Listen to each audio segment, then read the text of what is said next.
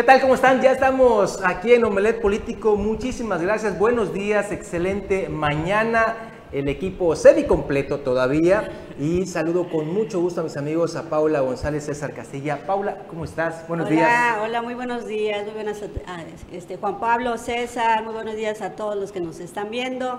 Eh, pues lunes ya, 20 de diciembre, lunes 20 de diciembre y estamos con mucha información para todos ustedes. Es un gusto saludarles de verdad en esta mañana y también a César Castilla. Usted ya lo conoce. César, ¿cómo estás? Buenos días. ¿Qué tal Juan Pablo? Muy buenos días. Paula, también muy buenos días. Y por supuesto, muy buenos días a usted que ya está aquí con nosotros. Estamos iniciando Omelet Político en este inicio también de semana 20 de diciembre.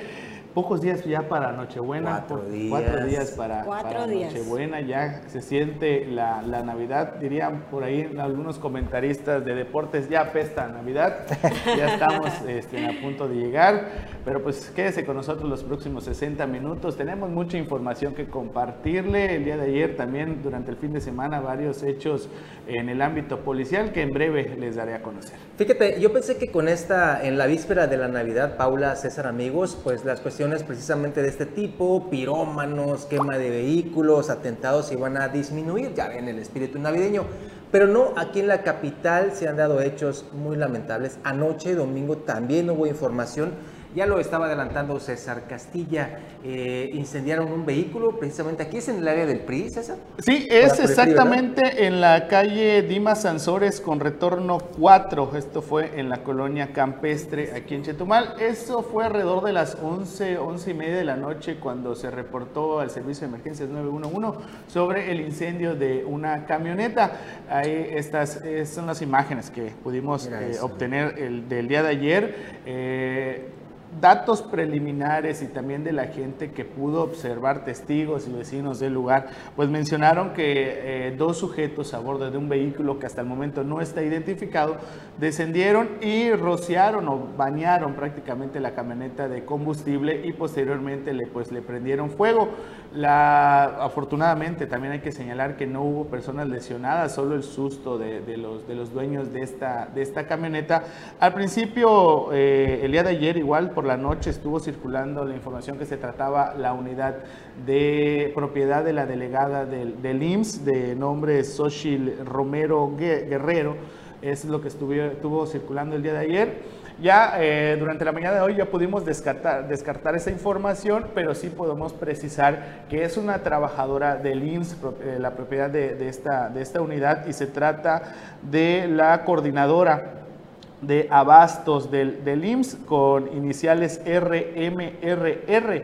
La camioneta es una Honda CRB del año 2015, color gris, con placas de circulación MWH2102 del Estado de México y eh, fue la que se incendió el día de ayer. Con este, ese es el segundo, uh, pues sí, vamos a llamarlo así, atentado en contra de trabajadores del IMSS, porque el pasado 9, hay que recordar también que pasado 9 de diciembre, eh, sujetos a bordo de una motocicleta, pues dispararon en contra de la fachada de la, de la subdelegación del IMSS aquí en la, en la colonia centro, donde pues dañaron una camioneta, esta se trataba de una camioneta color blanco, de una Toyota, esa sí era propiedad de la delegada de, del IMSS aquí en Quintana Roo, está eh, Xochil Romero Guerrero. ¿Estarán, aquí la pregunta que se hace muchísima gente es, ¿estarán vinculados estos sucesos? Porque al final de cuentas es contra personal del Instituto Mexicano del Seguro Social, otro. ¿Hubo detenidos? No, no, no, no, no, no. En, en ambos casos no hay ningún detenido. En sí, también la, personal del IMSS, hemos este, contactado a la, bueno, la encargada de, bueno, que es el vínculo con la prensa del IMSS, no ha dado también ninguna, ningún tipo de declaración y tampoco pues hay ninguna postura por parte de, esta dependencia federal, pero eh, la especulación ahí está, posiblemente sí haya algún, este, algún vínculo entre estos dos casos o algo estará sucediendo al interior del IMSS, hasta el momento desconocemos en realidad qué es lo que está pasando. Lo que sí es un hecho es de que pues ya se quemó una camioneta, ya dispararon en contra de una camioneta, ambos de trabajadoras de, del IMSS. Y además en poco tiempo, ¿no? Uno de otro, un acontecimiento fueron como 10 días y el pasado fue el 9 de diciembre, ya estamos diciendo ayer fue 19, fueron 10 días. 10 días exactamente. Hechos lamentables y además en Chetumal ambos, ¿no? Sí, y con esto pues nuevamente vemos que la impunidad a todo lo que da con esas personas que pues andan en motocicletas sin placas seguramente, eh, cámaras de seguridad igual es otro fallo que tenemos aquí en la capital. No hay solamente 80 cámaras distribuidas en varios puntos en toda la geografía, imagínense, geografía municipal de, de Chetumal. 80 camaritas evidentemente son insuficientes y en esta zona pues muchas veces, Paula, hay gente que tiene cámaras, que están grabando, pero me comentaban eh, que cuando van a pedirles precisamente esto, muchos dicen, no, pues es que no me quiero meter en problemas y demás. Y se acuerdan de estos cateos que ha habido con excesivo, excesiva fuerza por parte de los ministeriales. Y pues bueno, entra la disyuntiva también ahí, si lo entregan o no. Pero lo que es una realidad es que seguimos viendo estos, estos hechos, estos actos, con impunidad total y no hay un solo detenido. Ya son muchísimos vehículos aquí en Chetumal que están siendo quemados y no vemos absolutamente ninguna eh, detención y ninguna investigación, nada.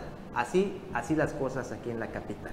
Lamentable, lamentable realmente el tema de la inseguridad. Sí, bueno, vámonos hasta el municipio de Tulum porque fíjense, en esta temporada de Sembrina hasta 12 mil turistas nacionales y extranjeros estarán llegando de manera diaria a este polo turístico. Vamos hasta el municipio de Tulum, superproducción, a la información. Debido a que los recorridos y visitas guiadas al interior de la zona arqueológica de Tulum son al aire libre, ya no hay restricción de aforo y se espera que entre 12 a 13 mil turistas ingresen diariamente a partir del 20 de diciembre, informó José Dávila Lastra, gerente general de la Asociación Civil Guías Nativos de Tulum, quien auguró que se habrá de registrar el arribo más importante de turistas al sitio histórico en todo lo que será el periodo vacacional de invierno. El, cambio de semáforo, ya el INA emitió un comunicado de que ya no haya aforo, o sea, ya no hay un número de visitantes eh, determinado que pudiera ingresar al sitio. Ya no hay. Ahorita todos los que quieran ingresar de 8 de la mañana a 4 de la tarde, ¿no? Pues pueden hacerlo. David Lastra aseguró que las expectativas son excelentes y la semana que entra se tendrá el arribo más importante de turistas nacionales y extranjeros, sobre todo de visitantes europeos, canadienses y estadounidenses que son el mercado principal de Tulum. Para Notivisión informó desde Tulum Francisco Canul. Pues ahí está, 12 mil turistas nacionales y extranjeros estarán llegando eh, al municipio de Tulum. Evidentemente también esto del batallón que ya se integra a los cuidados de la seguridad, pues evidentemente va a dar más tranquilidad a esos turistas. Oigan, ¿y van a ir a Solidaridad? ¿Ya pusieron pista de hielo? Wow. Sí, a partir de ayer lo inauguró Lili Campos Miranda. Estará toda esta temporada de sembrina pista de hielo para los que quieran ir hasta Playa del Carmen a disfrutarlo. Será totalmente gratuito. En Cozumel también, Juanita Alonso ya anuncia que estarán buscando cómo cobrar más de 120 millones de pesos precisamente a la deuda de la Fundación de Parques y Museos, esto en la isla de las Golondrinas. La alcaldesa Juanita Alonso Marrufo aseguró que le están dando seguimiento al amparo que promovió por la Fundación de Parques y Museos de Cozumel para no pagar al ayuntamiento 120 millones de pesos y lo que se acumule por derecho de zona federal, marítimo y terrestre. Dijo que es sabido que esta clase de procedimientos lleva tiempo. El Departamento Jurídico del Gobierno le está dando un seguimiento. En efecto, nosotros estamos dando seguimiento al amparo que tiene eh, la Fundación de Parques y Museos, eh, precisamente no solamente para cobrar esos 120 eh, millones de pesos, sino para que lo que sigue corriendo también pueda ser requerido. Está ya en un procedimiento de cobro del cual la Fundación se amparó y bueno, ustedes saben que esto lleva sus tiempos, los tiempos que marca la misma ley y nosotros con la dirección jurídica estamos dando seguimiento a este amparo. ¿Alcanzará el tiempo?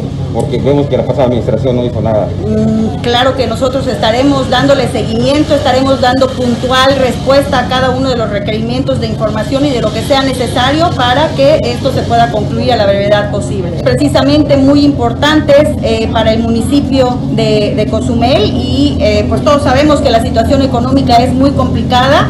Eh, somos el municipio pues a nivel nacional más endeudado. Así es que tendremos que eh, trabajar mucho en nuestra recaudación. Para Canal 10, Jorge Q, imágenes, Iván Maldonado. Ya lo vio usted, Carlos Pérez Zafra no podía faltar en este inicio de semana. ¿Cómo estás, Carlos? Hola, ¿qué tal? Bien, buenos días, quiero saludarlos. No, pues sí, igual. ¿Por qué le quemaron su coche, señora? Quién sabe. Pero ya le habían tirado balazos a su coche, ¿no? No, eh, la, de los balazos fue el 9 de diciembre en la subdelegación, pero fue de la delegada, de Xochitl Romero, Guerrero. Es, la, la, de ayer es la coordinadora de abastos del IMSS. Es, son dos vehículos, uno es una Toyota, la de ayer es una Honda. Eh, esa CR. ¿Le habrán prestado dinero a la misma persona? ¿Qué pasó? bueno, la fiscalía creo que es la encargada de hacer algo, ¿no? ¿Pero son vehículos particulares o son de, pues están, la delegación? Es, que ese es el detalle, no hay, no hay, información, así de oficial, pues no hay, por parte de, la, de, las autoridades del IMSS todavía no, no, no, se han pronunciado. Cuando hubo lo de los balazos, eh, ahí mandaron un, un, comunicado muy escueto, la verdad, pero en la que pues desconocían cuál era el hecho, el, motivo por la, de, este atentado. Ahorita hay otro, hasta el momento todavía no han informado nada, pero lo que sí, reitero, ya son dos casos, quién sabe qué esté pasando al interior del IMSS, pero posiblemente dos avisos ya. ¿Quién va a ganar? Las aseguradoras. ¿Sí? Porque dicen, van a quemar mi coche, voy a asegurarlo mejor. Sí, y es que fíjate, la falta de información genera especulación, Carlos. Mucha especulación, pues no hay una claridad total de lo que está pasando y la gente empieza a especular y dice, no, pues es que son los cobratarios esos extranjeros, pues es que es esta persona que está metido en asuntos chuecos, en fin. Y pues... y las cámaras no, no vio nada porque no hay cámaras, ¿no? No, no, solamente hay 80, pero... En 80 no sabemos en dónde. pero ahí... Allá en Río Verde, allá perdidas en el monte y todo, porque además Solo escuchamos 80, ah, sí, 80. Pero ¿sabes qué? ¿No están? ¿Las has visto tú? Eh, en la Insurgentes he visto como cuatro. Pero solo en la glorieta de Insurgentes con Centenario, ahí se ven algunas. Quizás en, los el semáforos. por el ADO. Por el ADO también. Bueno, vamos a ver la nota de, de, Filiberto Martínez Méndez, por favor, de que dicen que el PRI nadie lo quiere, que nadie, pues parece que hay un valiente que a lo mejor aunque el PRI está en la lona, pues podría participar por ese partido. Vamos a verlo. Quintana Roo ya perfila sus posibles candidatos a la gubernatura por el estado. En las últimas semanas, uno de los nombres que ha sonado es el del químico y político Filiberto Martínez Méndez, quien se encuentra a la espera de tener la oportunidad de representar al partido tricolor en 2022. El creador de la campaña Selva Mare Historias para la promoción del estado de Quintana Roo nació en Palenque, Chiapas, el 2 de noviembre de 1970. A los 20 años realizó sus estudios universitarios de químico farmacéutico biólogo en la Facultad de Química de la Universidad Autónoma de Yucatán. Sus primeros pasos en la política fueron en 1997 como auxiliar en el servicio a la comunidad en el programa de atención ciudadana del Estado para posteriormente continuar como encargado. En 1999 fue designado director de atención ciudadana del Ayuntamiento de Solidaridad para luego ser nombrado coordinador de educación, salud, cultura, deporte y atención a la juventud en el 2000. Durante la administración que encabezó Gabriel Mendicuti en Playa del Carmen fue primer regidor con la Comisión de Turismo y Comercio del Ayuntamiento y en 2000 durante la administración de Carlos Joaquín González, fue designado como secretario general del ayuntamiento. En febrero del 2000 ganó la diputación por el noveno distrito electoral que comprende los municipios de Solidaridad y Tulum, y desde el Congreso del Estado impulsó y logró la aprobación por unanimidad de la nueva Ley de Protección Civil del Estado, la cual es considerada la más avanzada en el país. En abril de 2011 asumió la presidencia municipal de Solidaridad luego de ganar las elecciones por el Partido Revolucionario Institucional hasta el año 2014 para posteriormente postularse como candidato a diputado local en la doceava legislatura del Congreso del Estado por el quinto distrito. Filiberto Martínez se ha declarado listo para contender por la candidatura del tricolor y mediante entrevistas ha asegurado que la gente debe reflexionar cuidadosamente su elección y ver sobre todo los resultados que ha tenido en las diversas posiciones en las que ha estado como presidente municipal de Solidaridad, así como en la diputación local.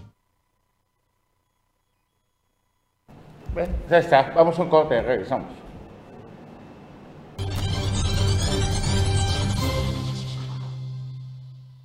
Ya estamos de regreso. Muchas gracias por acompañarnos.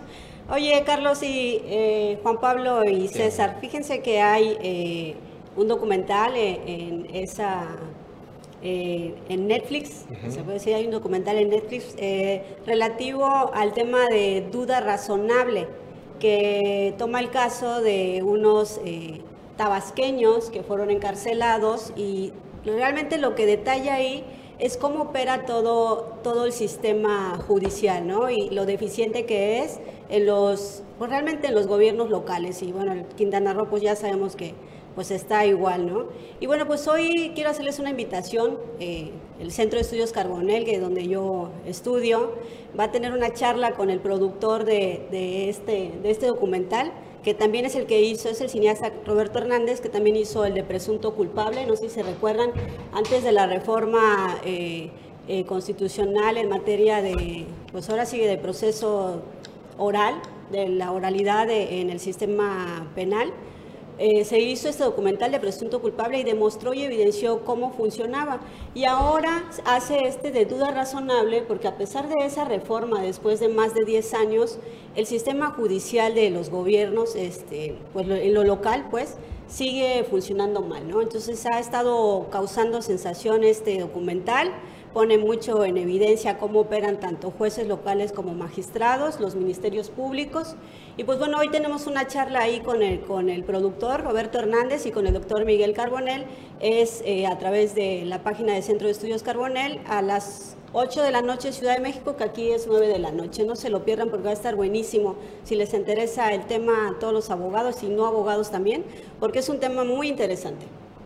Muy bien. ¿Es, es gratis? ¿Es, es gratuito, sí. Ahí nada más es el Facebook Live. Eh, buscan Centro Carbonel a las 9 de la noche. Conéctense, va a estar muy, muy, de verdad, muy interesante. Vale la pena conocerlo porque a lo que nos lleva todo, a toda esta reflexión de cómo sigue operando este sistema, pues es a que urge ya una justicia, digo, una reforma eh, en lo judicial, pero en, los, eh, en lo local. Porque... los magistrados son bandidos. Sí, claro. Entonces, empezamos desde las, fama. desde las designaciones empiezan, ¿no? Que son favores políticos. Mientras el poder político tenga metidas las manos en el, en el, poder judicial, pues obviamente no hay nada que vaya a funcionar. Podemos hablar de, de Quintana Roo y decir que pues el, el, el, gobierno es el que manda en los tres poderes, pero también en lo nacional también es el presidente que manda en todos los poderes. Bueno, ahorita ha habido una reforma en lo federal que ha estado limpiando esa corrupción y nepotismo al interior del Poder Judicial de la Federación. Y pues bueno, yo creo que lo siguiente realmente es que eso suceda en los estados. La única diferencia de los estados a los federales es que vale más comprar la justicia, está más cara la justicia federal que la justicia estatal, pero sigue habiendo impunidad. No, está más cara la local, Carlos, fíjate, la local es mucho más cara, el acceso a la justicia obviamente es carísimo para las personas.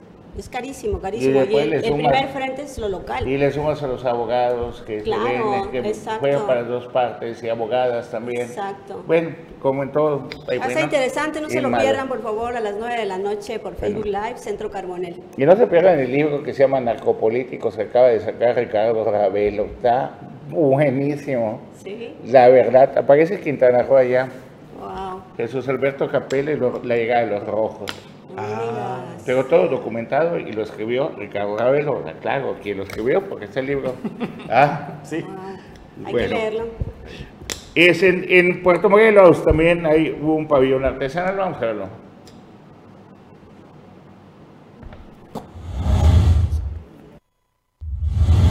Impulsar a todos los sectores productivos de Puerto Morelos es una tarea que lleva a cabo el gobierno de la alcaldesa Blanca Meraritio Muñoz para apuntalar la recuperación económica del municipio, por lo que este fin de semana se organizó el segundo pabellón artesanal y gastronómico Creaciones de mi gente, que tuvo lugar en el Parque Fundadores del Casco Antiguo. Al respecto, la secretaria municipal de Desarrollo Económico y Mejora Regulatoria, Reina Barrera López, calificó como un éxito el evento que reunió a 99 participantes de la cabecera municipal, Leona Vicario, Central Vallarta y Delirios, entre ellos 12 gastronómicos, a quienes se sumaron la banda de música del ayuntamiento, danzantes y cantantes, entre otros artistas locales, para tener una gran velada. Asimismo, destacó que la instrucción de la presidenta municipal es generar alianzas, diseñar nuevas estrategias y trabajar sin descanso para lograr que todos los sectores productivos del municipio puedan incrementar sus ventas, ya que eso significa que mejorará la economía de los hogares portomorolenses. Por último, la secretaria de Desarrollo Económico y Mejora Regulatoria recordó que el pabellón artesanal y gastronómico se realiza una vez al mes en el casco antiguo,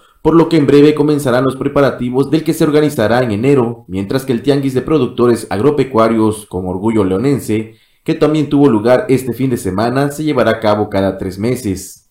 Para Notivisión, Leonardo Hernández. Bien, pues ya está moviéndose las cuestiones políticas, ya empiezan cada día, van a ser más intensos, mientras se acerca el día clave de la decisión de los candidatos. El fin de semana, el día sábado a las 3 de la tarde, se dio un cita en el Parque Las Palapas de Vito Bueno, están preparando la nota todavía por mi compañero y amigo Leonardo Hernández. El presidente de la República, ya habíamos comentado, estuvo muy pegado con el gobernador del estado, Carlos Manuel Joaquín González, vino a supervisar tres proyectos, lo que fue el, el Tren Maya, el aeropuerto y parece que el parque El Jaguar en Tulum se les vio muy juntitos y todo. Mientras tanto, también les, platico que este, un medio nacional publica que aumentó sus vuelos después de la pandemia. Cancún recibió 648 vuelos este fin de semana, o sea, en un solo día, pues impresionante. Imagínate, casi al como tope, 2018. Todos los destinos turísticos de Quintana Roo están casi al tope de reservaciones para ese fin de año. Sí, fíjate que después obviamente de la pandemia es como, como que pues las personas buscan salir, ¿no? Intentar tener eh, pues nuevamente eh, esa actividad eh, normal, ¿no? Entonces sí se esperaba pues obviamente que se volviera a reactivar, no a, a tal grado esa medida, pero pues qué bueno, ¿no? También hace ratito comentó Juan Pablo una nota de, que se esperan en Tulum 12 mil turistas, ¿no? Entonces sí. para fin de año es impresionante y, qué bueno, ¿no? la reactivación económica de nuestro estado, que dependemos eh, netamente del turismo. Y fíjate que también aquí en, el municipio de Tompe Blanco también ha habido lo que es, este, ya ha incrementado hasta el 50-60% la ocupación hotelera. Tuve la oportunidad de platicar el, lunes, el viernes perdón, con la presidenta de la Asociación de Hoteles en la zona centro y sur de, Quintana Roo, Berta Núñez de Cáceres, quien mencionaba que hay, ha habido lo que es un incremento en lo que son la, ocupación hotelera. El problema que están afrontando ahorita los hoteleros, y, y es algo que es sorprendente, lo dijo ella, es la falta de personal.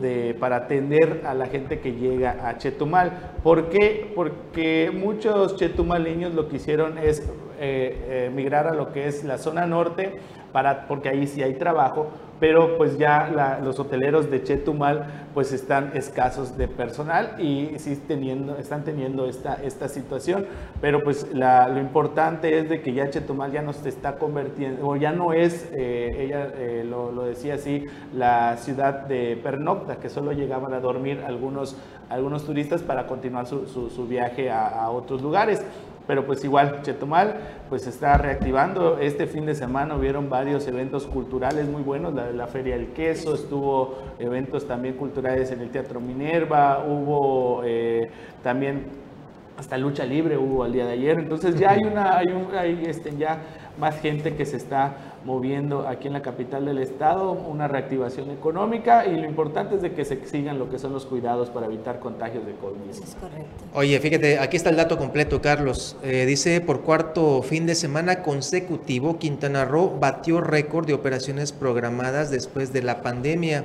la entidad registra, registró perdón, el sábado 648 vuelos con una veintena de estados y ciudades como Ámsterdam, Dallas, Estambul, Londres, Los Ángeles, Madrid, Moscú, Nueva York y París, entre otras ciudades. Pues ahí está, eh, ya eso se está equiparando al 2018, les decía, eh, antes de iniciar la pandemia estábamos en estas cifras más o menos, pero afortunadamente ya la actividad económica ya se va estabilizando en Quintana Roo, sin descuidar que tenemos que seguir, hoy lo decía Carlos Pérez Zafra en la mañanita en, en una intervención que tuvo, y concuerdo contigo, los cuidados deben de seguir porque todavía esto no desaparece, el COVID-19 y sus diversas variantes.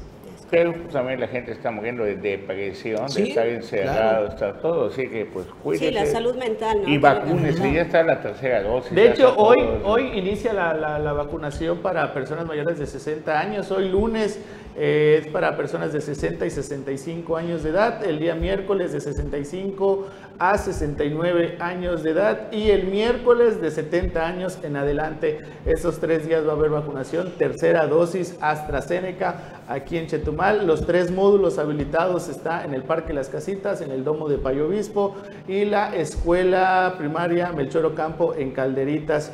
No importa si usted se, recibió sus primeras dos dosis de otras farmacéuticas, no importa que haya tenido Cancino o Pfizer, esta tercera dosis usted se la puede aplicar, es un refuerzo, es para, para tener este, pues mayor seguridad, por estar mejor este, inmunizados en contra de esta enfermedad. El día de hoy inicia esta vacunación aquí en Chetumal. Excelente. Bueno, vamos a nuestro segundo corte. Regresamos.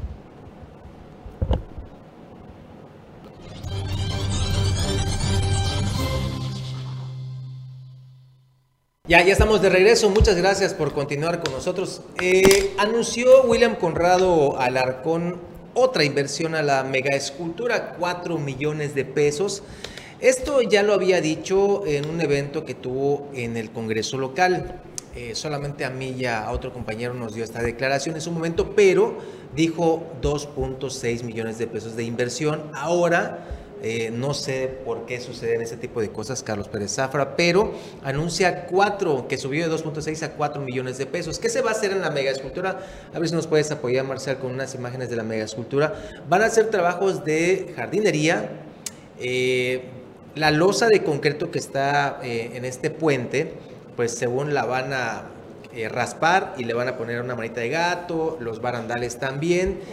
4 millones de pesos para este mantenimiento. De 2.6 a 4. De 2.6, ahora ya cambió a 4 millones de pesos. Y pues es sorprendente que se sigue invirtiendo en la mega escultura. Eh, eh, yo he hecho algunos, algunos comentarios haciendo notas de que, ¿y dónde quedaron las fuentes danzarinas? Ya no sí, ¿no? Y las rehabilitaron, ¿no? También hubo recursos para rehabilitarlas. También las rehabilitaron con 5 millones de pesos, pero... ¿Y qué pasó con el videomapping? También tronó, Carlos, acuérdate. así, se, veía el videomapping y así se veían las fuentes. Y desapareció todo eso, creo que era prestada, ¿no? O algo así. Solamente eh, unos días estuvo funcionando. Desde Joaquín Henry Díaz, la mega escultura solo ha servido para lavar el dinero, para maquillar, para ajustar. Bueno, no hace falta ajustar el es decir, se gastaron 100 millones, 200, ah, le invertimos en la escultura. Oye, es que, ¿cómo puede ser? Don Eduardo le, le llamaba el mega mamotreto. Así le decía don Eduardo Toledo cada vez que venía a visitar Chetumal. Entonces tú dices, bueno, invertimos 100 millones. ¿Y dónde están los 100 millones? Pues están allá en los pilotes, allá escarba si quieres la base muelle, si no me crees. Entonces, solamente mientras vemos nuestra ciudad destruida, baches, todo eso feísimo, en otro nos, nos engañan, porque eso, que está viendo usted solo fue una noche de fantasía, parece como la cierra el parque de Disney y sale Mickey Mouse así. No, pero fue, fue muy criticada también. ¿Cuánto tiempo duró eso? Sí, pero fue muy criticada en su momento como pusieron esas fuentes danzarinas porque... 22 pues, millones de, pesos. 22 millones de pesos. Pero y el video mapping, otra la nota y así. Bueno, y esa, esa mega escultura ya costó más de 500 millones. Así es. Terrible. Y no estamos poniendo los intereses. Y la llegas a ver de la parte del mar, porque eso es lo bonito. Bueno, ya no está así de bonita, ni está iluminada, está apagada, está todo. Oye, Pero a lo que iba es, este, ya Ojalá sabes, estuviera ya, así. ya sabes que las comparaciones son odiosas, ¿no? Y en su momento, como pusieron las fuentes danzarinas, 22 millones de pesos, las compararon con las de Campeche. Y pues evidentemente ahí veíamos la gran, la gran diferencia que hay con las fuentes danzarinas de Campeche y decimos, bueno, pues no que se quería tener un producto turístico, entonces ¿por qué apagaron las fuentes danzarinas de, Che- de esta, la mega escultura? Sí. Porque vemos que le siguen echando No, y más ¿sabes qué es lo peor? De que la, que la presunta responsable, la ¿Ah? presunta responsable. Marisol, A la Ahí está, Secretaría ve. de Turismo. ¿no? Esta es la de Campeche, La encargada de la obra de las fuentes Ah. fue la Secretaría de Turismo, ¿no? esa fue Campeche.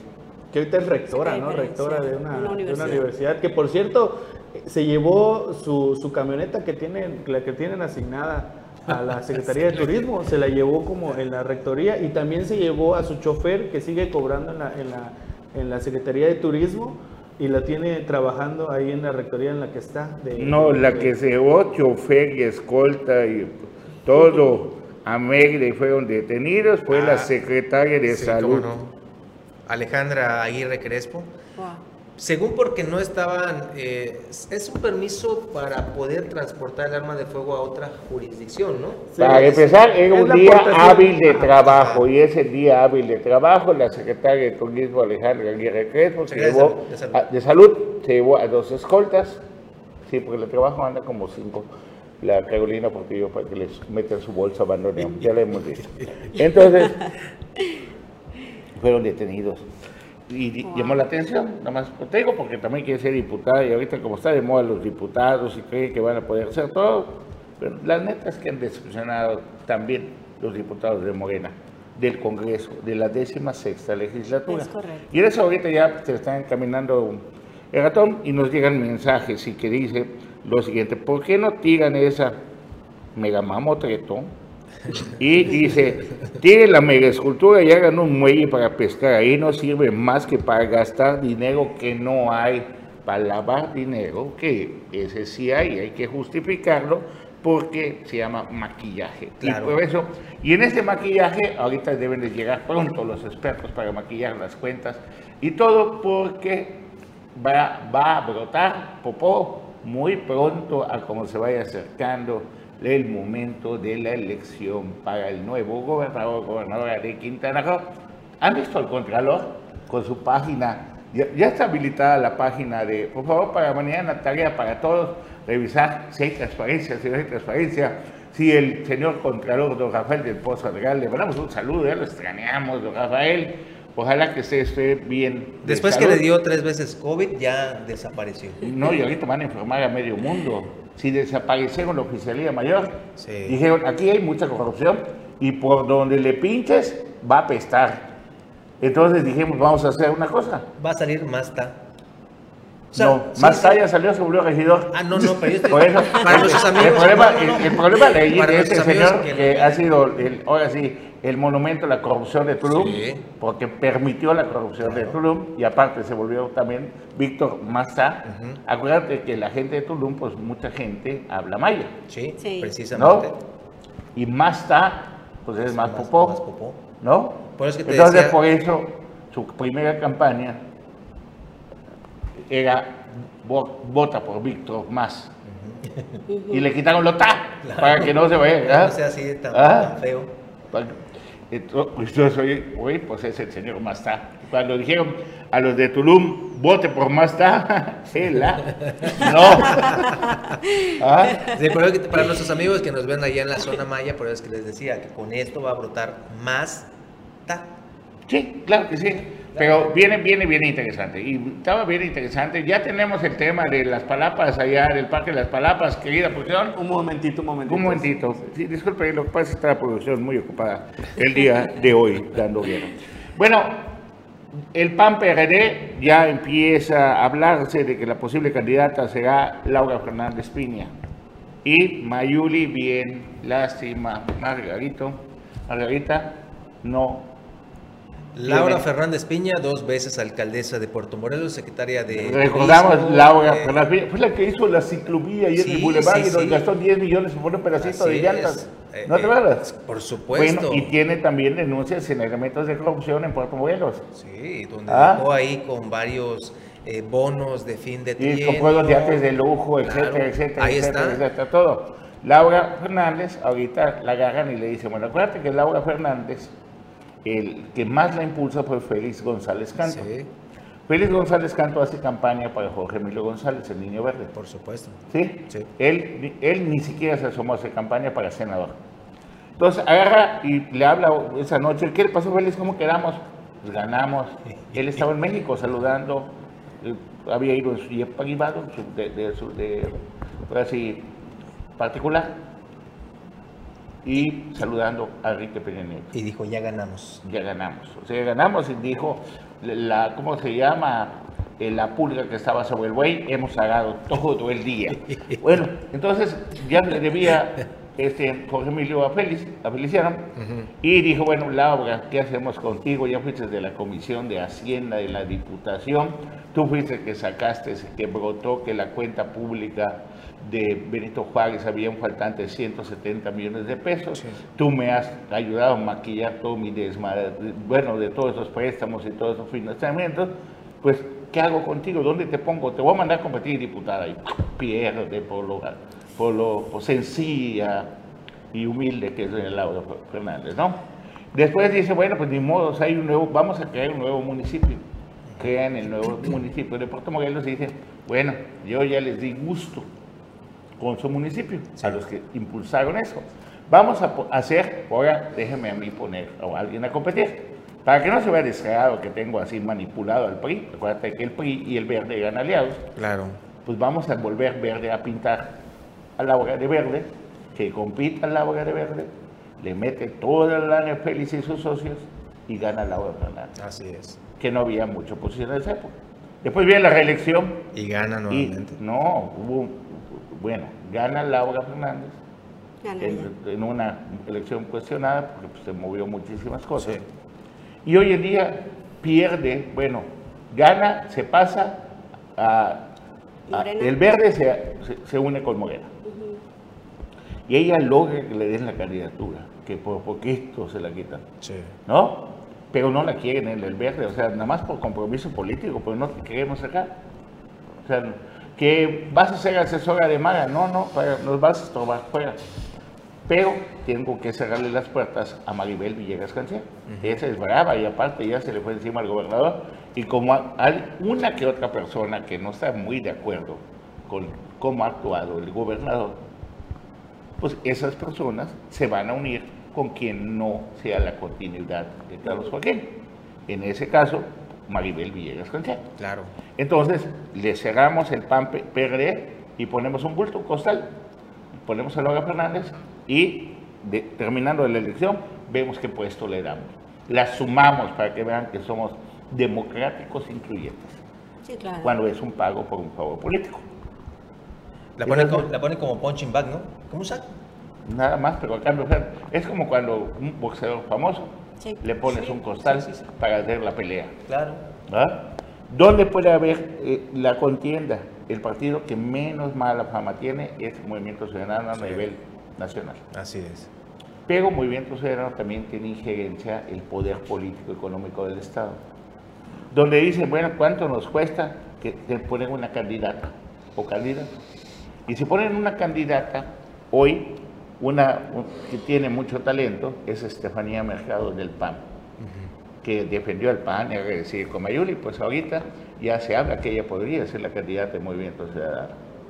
O, y el otro, creo que este, es un señor líder hotelero de Tulum, que fue el que se prestó a la guerra de Víctor Masta contra Marciano Zulcamal y demandó a Marciano que quería ser candidato y que él debía ser candidato y todo. ¿Y Palazuelos dónde quedaría? Palazuelos es, eh, repito, Palazuelos es el que puede poner en peligro la elección a los fines de la, de la, llama la mafia del poder o de, de- de todo ese grupo de, de- de políticos, porque el poder de Quintana Roo no solamente es en lo de fiscalización y todo, el poder de Quintana Roo es en los permisos para los desarrollos que no tiene cualquiera, valen millones de millones de pesos. Los que tramitan los cambios de uso de suelo. Todo, o sea, es un botín tan grande, punto y aparte del narcotráfico y la delincuencia que también está inmiscuida en muchos casos en la política, según el libro de Ricardo Ravelo. ¿Ah? Legal, ¿no? Se llama narcopolítico, a decir lo que hay mañana para buscar. Está muy bueno, igual el de Anabel Maribel, Anabel Hernández. Anabel Hernández. Anabel Hernández, uno que se llama Emma, wow. Sí, las mujeres del narco, ¿no? Sí. Pues leo temas de comunicación política y cosas así, para que no haya esto. Esos son los nuevos. Hacemos un corte, regresamos en un momento.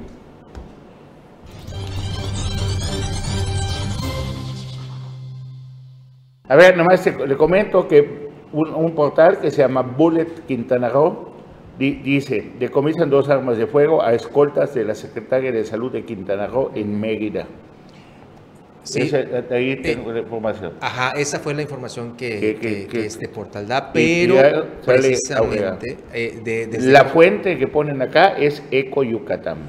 Ajá. No, viene de Yucatán. Y nos está llegando una información en estos momentos, dice, eh, buenos días, Omelet Político, no fue la Secretaría de Salud, fue la Secretaria General del Ayuntamiento de, de José María Morelos, Celina Camal, la que precisamente estaba en el estacionamiento de una horrera en Mérida y en horas donde ella debería estar trabajando y sus escoltas no son policías municipales, ellos llevaban armas, las que le fueron decomisadas por la policía de Mérida. Bueno, pues, Gracias a nuestros amigos que nos ven allá en José María Morelos. bueno, la nota de acá dice que, bueno, aquí está la información que está De José pasando. María Morelos. O Sí. sea, la secretaria general del ayuntamiento tiene escoltas. Sí, sí, eso Ah, sí. qué bárbaras. Y sin oficios de comisión, supongo. Sin oficio de comisión. Y sin la aportación de vida, porque si los detuvieron es porque realmente no, no Claro. tienen los documentos para poder salir del Estado. Porque para poder salir del Bueno. Estado, tú como funcionario tienes que portar un oficio que te lo firma, en este caso, el secretario de Seguridad Pública eh, y avalado por el general de la 34 Zona Militar que te da el, el- permiso para poder salir del Estado con la aportación de tu arma de fuego. Bueno, también este fin de semana, el sábado, un grupo de gente de Morena de diversos municipios se dieron cita en el Parque Las Palapas de Benito Juárez y esas son las imágenes que, que se captaron y parte de lo que dijeron en ese momento. Vamos a verlo. El Parque de las Palapas de Cancún fue el punto de encuentro de un grupo de simpatizantes de diferentes municipios, quienes demostraron su apoyo a Rafael Marín Mollinedo para ser el abanderado a la gubernatura de Quintana Roo por Morena. Esto fue lo que comentaron. Nos sentimos agradecidos y contentos por estar hoy aquí reunidos. Bienvenidos sean todos ustedes a esta reunión pacífica donde externamos nuestro apoyo total a nuestro amigo Rafael Marín Molinero. Que ha demostrado ser un hombre de principios y valores. Que nos ha dejado claro que cuando necesitamos de él, siempre está dispuesto a ayudar. Hombre de lucha social, fundador de Morena en Quintana Roo. Compañeras y compañeros, sean bienvenidos a esta reunión. Bien, muchos de los que estuvieron allá ni siquiera conocen a Rafael Marín Molinero, pero se cometieron un- Se, pero- se suben a la Pero ola. no, no, empiezan a, por lo que pasa es que cuando eres reportero, pues reportero sin suerte como que no, no, no, no, no- no- no vale mucho, ¿no? Ujú. Y pues nosotros tuvimos suerte porque fíjate que el destino nos llevó a que nuestra cámara llegue temprano. Saludos a nuestros amigos Chovi, a Silvia, también estuvo ahí Jimmy Palomo. Y Jimmy Palomo, al llegar, se dio cuenta que las lonas decía Rafael Marín para gobernador. Y como eso es una violación y un delito electoral por iniciar campaña, pues se tomó la imagen cuando estaban borrando con lo que dice gobernador, con cinta, si tú te das cuenta, guardan donde dice gobernador. Ah, tengo más las fotos. La- a ver si me pueden poner la imagen, la querida superproducción, por favor. Ahí está. ¿Ya lo viste? Ah, Sí. Y después dijeron, chin, como que la ¿Qué- estamos qué? regando, nos pueden acusar por ponerle gobernador Claro. y como locos que quieran con saliva quitarlo, o sea, escupían la mano para borrarlo y, y cinta y con cinta y con cinta. Y ahora, podemos poner cuando está el discurso como ya habían borrado al gobernador. Regresamos al discurso. Ay, ahí están las, las cintas, ¿ven? Ah. Ahí se ven las cintas. Ya. Ah, ya se habían puesto de blanco así en la parte de atrás. Y nadie se los dijo. ¿Dónde están sus super Ah, asesores? esos superasesores. Saludamos con mucho gusto a Jorge Portillo Manica. Estaba ahí pendiente con ah, el que, como los tigres que he pagado, qué suerte tiene. Raúl Lavacía. Raúl y Jorge Portilla, ¿no? ¿Y Jorge? Ahí Sí, está. ahí están. Jorge. No, va con todo y creo que también a la vaya por allá un tesorero. Luego. Morenistas de hueso colorado, ¿no? Sí. Bueno, nada más quería compartir con ustedes lo que está eh, pasando. Ay, pero no veo mucha gente, Interesante. ¿Ah? No veo mucha gente. Porque están cuidando el COVID, todo, la, la sana Ah, distancia, sí. todo, hombre. Digo, yo pensé que iba a que tu ser... candidata sea Maga Lezama, pero ¿qué quería? Que lleve No, a toda la gente. Pensé que iba a ser así una... Masivo. tumultuaria. No, porque estamos en pandemia, bro. Bueno. Si, si la haces masiva, vas a criticar que no cuida Y la si, salud y por si los la jóvenes. haces de poquitos van a ser criticados. No tiene- porque no que no, no pero tú puedes decir, pero estaban los más representativos de cada municipio. Depende del cristal en que lo veas, Eso sí, ¿no? eso sí. Sí. Si fueras 100% maga, dices, ah, con esos, no significa nada. sí. Si eres 100% molinero, Si es 100% molinero, dices, no, pues cuidado la sana distancia y la pandemia, solo los líderes más representativos, los que son significativos en cada municipio, estuvieron presentes ahí. Ya. ¿No? Dices, Claro, ya, sí, ¿ah? claro. de- todo depende de- del contexto y del cristal con que lo mires. Entonces, cómo se nota el apoyo, ¿no? Y este, un aforo aproximado de 300 personas, Carlos. Sí, más o menos 300 personas. Ya publicaron el mismo periódico también a nivel nacional, creo que es El Economista, el Financiero, uno de esos, también publica que Maga Lezama va en primer lugar de las encuestas. El problema es que no hay encuestas. César, ¿te han hablado para preguntarte?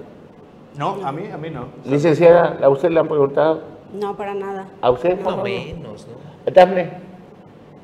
A Que no, dice que no. Entonces, ¿no será que los marcianos están dando su- A- a lo mejor. que ya nos empiezan a, a invadir A lo No mejor. ¿ah? No sé. de algún planeta o algo? ¿Estarán la votación?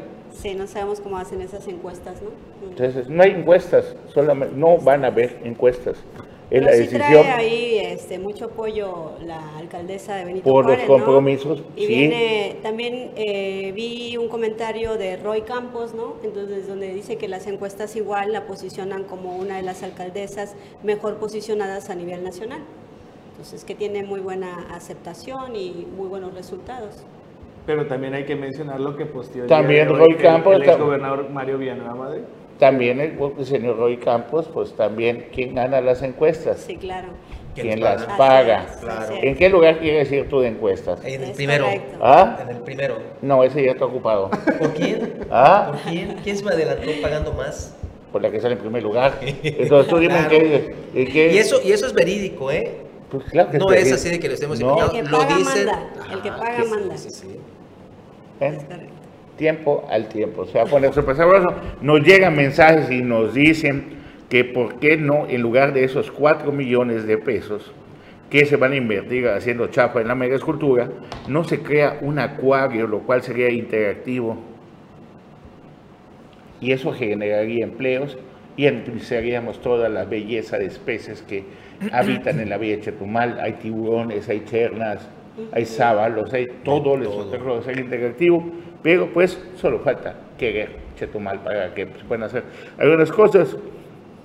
Ah, y me dice que Marciano, pues que solo el de Tulum le mandamos un saludo siempre a don Marciano Sur Camal. Dice refería que las que gente- encuestas, las encuestas las están haciendo en los panteones, nos dicen. A ver, don Carlos Toledo, ¿usted ya le hablaron para preguntarle su encuesta o solo es así, nada más que todo? No van a haber encuestas, don Carlos.